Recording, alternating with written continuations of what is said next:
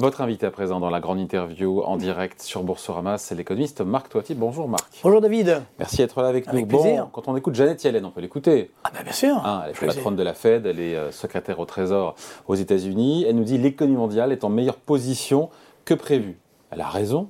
Les Cassandres qui nous promettaient, euh, euh, ne vous sentez pas viser une atroce récession, en sont pour l'instant pour leurs frais.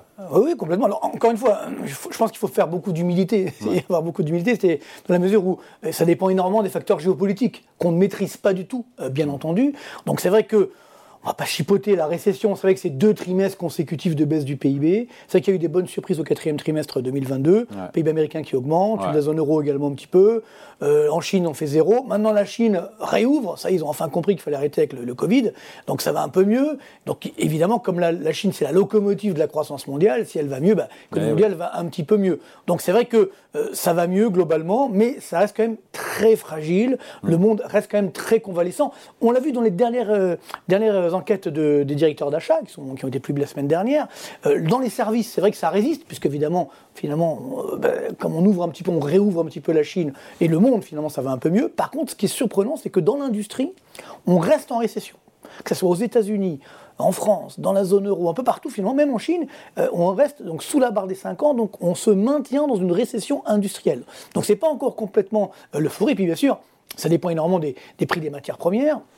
Et ça dépend également des taux d'intérêt. Ce qui est intéressant de voir, c'est que les taux d'intérêt ont très fortement, euh, je dirais, augmenté, et ça continue. Hein, ça continue. Donc pour l'instant, on va avoir euh, des impacts diffus dans le temps. Donc faut, faut pas aller trop vite en besogne. Je pense que effectivement, on, on évite la grave récession. D'ailleurs, moi, j'ai jamais annoncé une grave récession. Simplement, c'était une croissance euh, très faible du PIB de, euh, au niveau mondial. Euh, en- encore une fois, l'année vient de commencer, donc il faut quand même rester très prudent. On ne sait pas ce qui va se passer effectivement avec, en Ukraine et avec la Russie. Si demain la guerre s'arrête, c'est sûr qu'il y aura une sorte de- d'euphorie, bien entendu.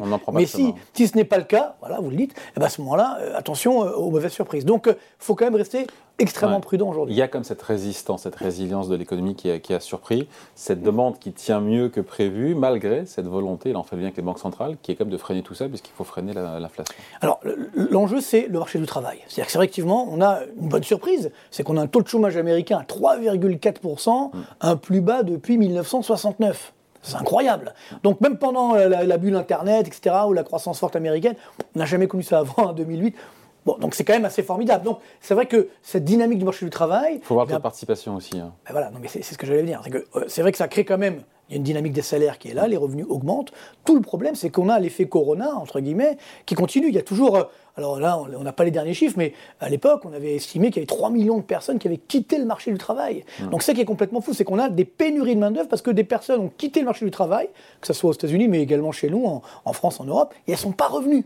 Alors soit elles sont parties à la retraite, soit elles ont euh, fait autre chose, elles ont arrêté. Donc c'est vrai que c'est ça qui est un petit peu surprenant et qui maintient ce, euh, ce taux de chômage à des niveaux très très bas. Mais si on regarde les taux de chômage élargis, par exemple si on prend le cas de la France, c'est vrai qu'on se dit ah on a 7,2% de taux de chômage donc euh, de catégorie A, hein, c'est-à-dire globalement donc c'est le chômeur qui fait preuve de de recherche active d'emploi, qui est immédiatement disponible et qui n'a pas travaillé du tout de tout le mois. Et donc là on à 7,2. Mais si vous prenez l'ensemble des chômeurs sur le quatrième trimestre, un chiffre de l'INSEE, on est à 16,5% de taux de chômage en France. C'est-à-dire On met quoi là-dedans? On met qui? Ah ben là, on met justement ben, ceux qui auront un petit peu travaillé, on met ce qu'on appelle le halo euh, du chômage, ça veut dire ceux qui voudraient bien travailler mais qui finalement n'ont pas fait, n'ont pas fait de recherche active euh, ou qui sont pas immédiatement disponibles. Donc vous voyez que euh, globalement, c'est que ça c'est la réalité du marché du travail français. C'est pourquoi également on a des pénuries de main d'œuvre, mais on a un taux de chômage qui est quand même très élevé. Donc c'est ce ce qui, fait paraître, ce qui peut paraître paradoxal. Complètement, mais parce qu'il y a un problème aussi bah, de formation, c'est-à-dire d'adéquation entre ce que veulent les entreprises et bah, finalement les formations qui sont là, ce qu'offrent les formations, les universités, etc. Donc c'est ce, ce décalage qui fait qu'il y a toujours quand même un chômage élevé et c'est là où c'est le grand danger. Le grand danger reste quand même cette phase d'inflation qui est très forte. Et c'est vrai que... euh, Qui ne baisse plus, pardon, aux États-Unis, on l'a commenté Ah, largement en fin de semaine dernière et encore hier. Aux États-Unis, ça baisse plus. L'inflation, chi- les chiffres de janvier ont montré justement au contraire une accélération. On l'a commenté juste avant avec de différents en Ah France oui, au mois de bah, février. Est-ce que ça change la donne ou pas, encore une Bah, fois pour, euh, Est-ce que ça remet en cause cette désinflation dont nous a parlé euh, Jérôme Powell? Ah, ben, c'est le problème, c'est que les, banquiers centraux, les dirigeants politiques, ça fait, ça fait deux ans qu'ils se trompent sur l'inflation. Ah, Rappelez-vous, hein, ici même, hein, quand je disais qu'il allait y avoir de l'inflation en 2021, on me riait au nez. J'ai retrouvé des prévisions d'économistes, on ne va pas dire non bah, pour être par charité, qui disaient ah, mais non, mais non, l'inflation n'arrivera jamais. Ou alors, euh, euh, quand ça commençait à augmenter début 2022, non, mais c'est fini, là, on va atteindre le plus haut. Non, mais la guerre, en Ukraine, personne n'a pu la prévoir. Non, mais attendez, non, mais non. En 2022, elle avait déjà commencé la guerre en ah. Ukraine. Et en 2021, il n'y avait pas encore la guerre en Ukraine. Il faut être sérieux. Hmm. Il ne faut pas, faut pas tout mettre sur le dos de la guerre, la, guerre en Ukraine. Elle a dos, justement, le cas de le dire. C'est le bouc émissaire idéal. C'est vrai que ça a mis de l'huile sur le feu. Ça a alimenté l'inflation. Mais l'inflation était déjà là dès 2021 à cause de l'erreur des banques centrales qui n'ont pas accepté, qui n'ont pas voulu voir cette inflation. Et après, ben, elles ont couru derrière le train en permanence, notamment chez nous euh, dans, dans, la zone euro, où finalement on s'est dit bon ben non non l'inflation, euh, non non ça va pas durer, ça on a atteint le plus haut, le, pic tous les mois on a atteint le pic, vous avez marqué. Puis là ça continue d'augmenter. Il y a quelques mois, Madame Lagarde, présidente de la Banque centrale européenne quand même, c'est pas n'importe quel poste, qui nous dit l'inflation vient de nulle part. C'est quand même assez incroyable, si vous voulez, ce type de déclaration. Donc là, on a tout un problème de crédibilité des dirigeants, et notamment des, banques centrales, sur cette inflation qui se maintient. Pourquoi? Parce que l'inflation, ce qu'on appelle des effets de second tour, de troisième tour, etc., elle est diffuse. C'est-à-dire que globalement, on a une situation où aujourd'hui, c'est comme le dentifrice, une fois qu'il est sorti du tube, mmh. on ne peut pas le remettre. Donc on a laissé filer l'inflation, on a encore, je dis bien, on a laissé filer l'inflation, pas nous, hein, mais les dirigeants du monde, entre guillemets, et maintenant ils sont bloqués, parce qu'on ne peut pas comme ça contrôler l'inflation. On veut augmenter les taux d'intérêt, ok, très bien, mais oh, si on va, on donc, chez nous. Donc l'inflation, elle sera où dans, en fin d'année elle, elle va rester sur des niveaux très élevés. Alors c'est vrai que, sans rentrer dans la technique, mais au mois de, mois de mars, c'est vrai qu'on on annonce un mois de mars rouge sur l'inflation.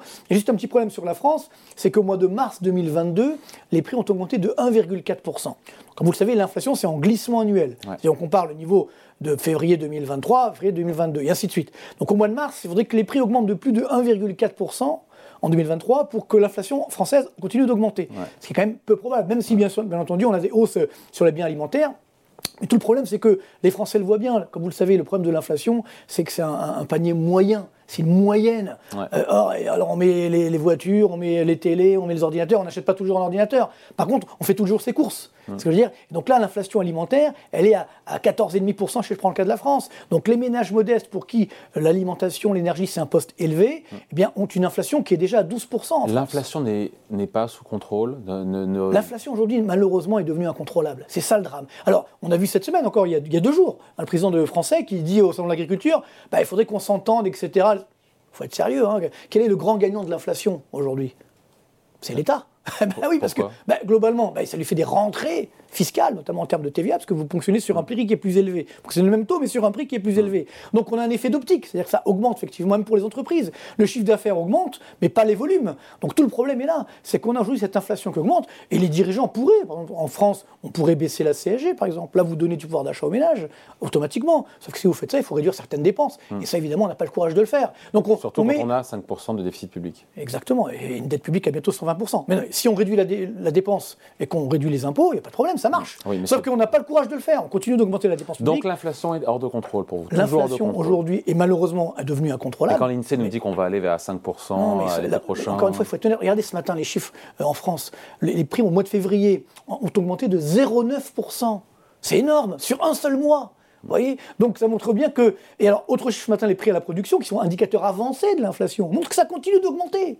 Donc N'oublions pas, moi c'est comme ça j'ai annoncé l'inflation en 2021, je ne suis pas devin, évidemment, c'est qu'on voyait les indicateurs avancés, que ce soit les prix à la production, etc., continuer d'augmenter. Et là c'est exactement ce qui se passe. Les prix des matières premières continuent d'augmenter, la Chine qui se réouvre, tout à l'heure on, en parlait, on disait c'est une bonne nouvelle. Bien sûr que c'est une bonne nouvelle, sauf que ça va créer une, dynamique de demande supplémentaire sur les marchés des matières premières, donc les prix des matières premières vont continuer d'augmenter. Et ensuite on va avoir les impacts chez nous.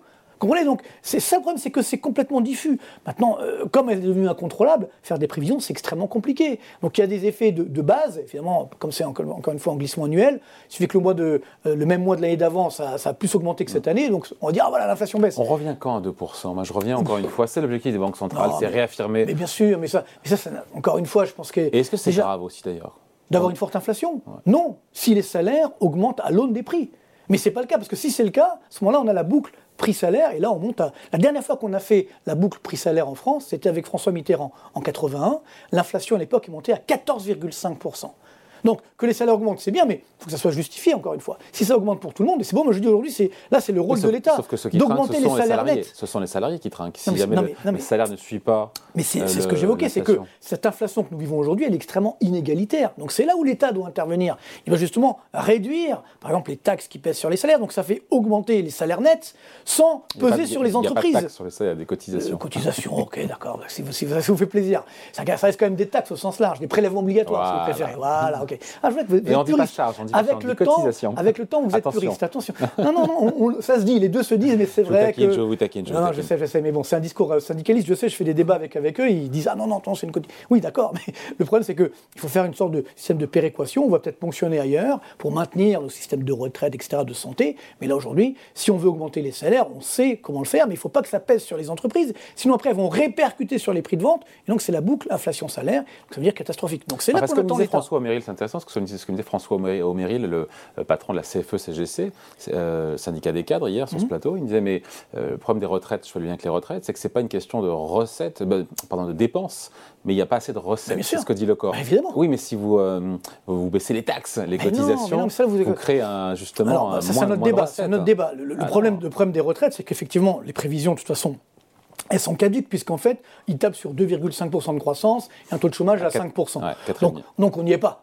donc évidemment, euh, ce qui veut dire qu'on a moins de... 2030, d'accord, mais même en 2030. Hein. déjà, faire des prévisions à un an, c'est compliqué, alors en 2030. Non, c'est pourquoi d'ailleurs on fait des réformes des retraites tous les 5 euh, à 10 ans, si vous voulez, parce qu'à chaque fois, moi ça fait 25 ans que je fais ce métier, euh, j'en ai vu des réformes des retraites, c'est tout le temps les mêmes. Donc on, biaise un petit peu les, les, chiffres de croissance, et puis voilà, et puis le tour est joué. Non, il faut aujourd'hui donner le choix donner le choix aux Français, partir plus tôt, partir plus tard et avoir une retraite euh, qui soit euh, euh, en conséquence. Donc bien entendu, c'est un problème de, de recettes. Donc tout l'enjeu est là, c'est qu'on a un marché du travail qui est insuffisamment dynamique, on a un taux de chômage global, vrai taux de chômage qui reste beaucoup trop élevé.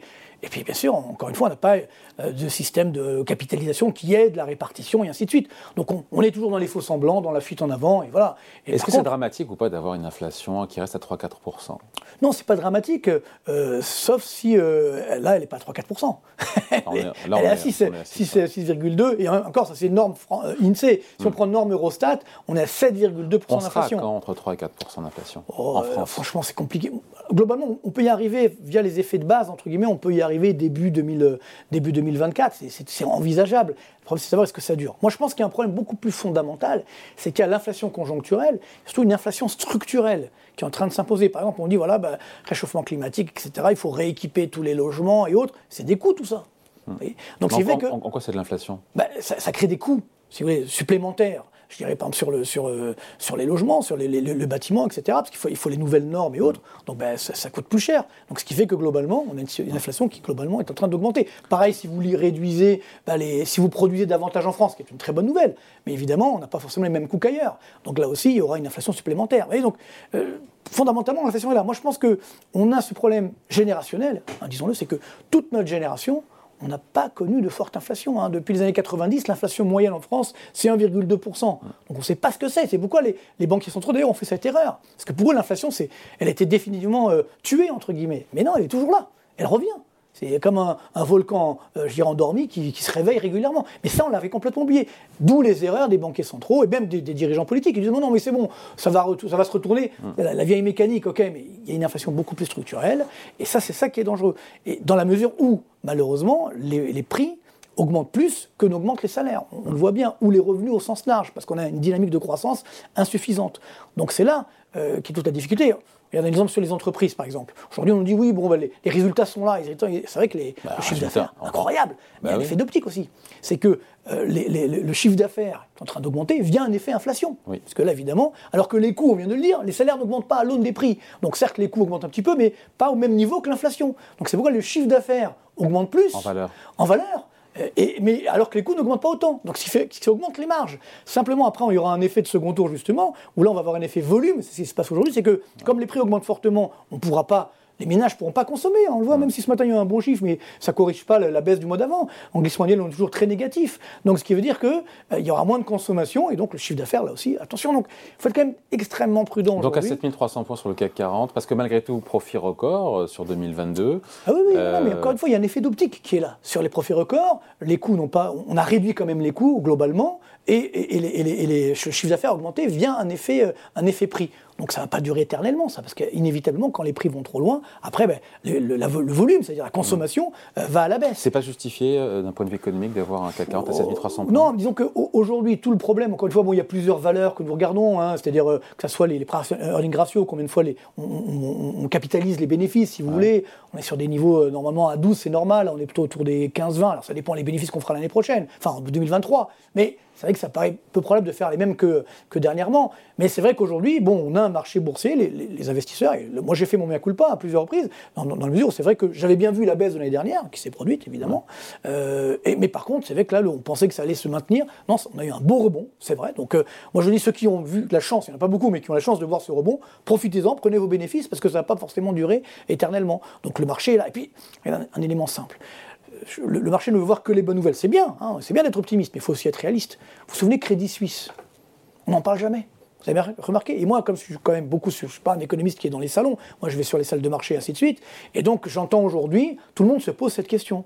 Crédit Suisse, quid Qu'est-ce qui va vraiment se passer? Parce qu'on sait très bien qu'il y a des créances douteuses, c'est un Lehman Brothers euh, puissance 2 ou puissance 3. Voyez? Donc là, qu'est-ce qui va se passer? Est-ce que le gouvernement suisse va les sauver? On ne sait pas trop.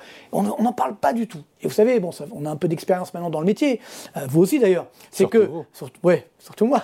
Euh, à chaque fois qu'on a eu un dégonflement de bulle ou un crack, il y a eu une faillite d'entreprise. Hmm. Déjà, rappelez-vous la bulle Internet. Hein, on a eu WorldCom, Enron et WorldCom ensuite, Lehman Brothers, etc. Donc là, je pense que ce qui va casser un petit peu l'optimisme, parce que là on voit même si l'inflation augmente, les marchés s'en fichent complètement, tout va bien dans le meilleur des mondes. S'il y a une faillite d'entreprise, a fortiori d'une banque, alors là, ça peut être extrêmement compliqué. Donc voilà, il faut rester prudent. C'est bien pour ceux qui ont, euh, qui ont euh, vu cette, cette, augmentation. Moi, je pense qu'il faut prendre ses bénéfices, même si à, à long terme, les marchés actions restent quand même parmi les meilleurs placements. Bon voilà, merci beaucoup. Merci de passer nous voir. Donc, Avec plaisir. Marc Toiti, invité de la grande interview sur Boursorama. À revoir en replay à 14h. Salut. Salut, bye.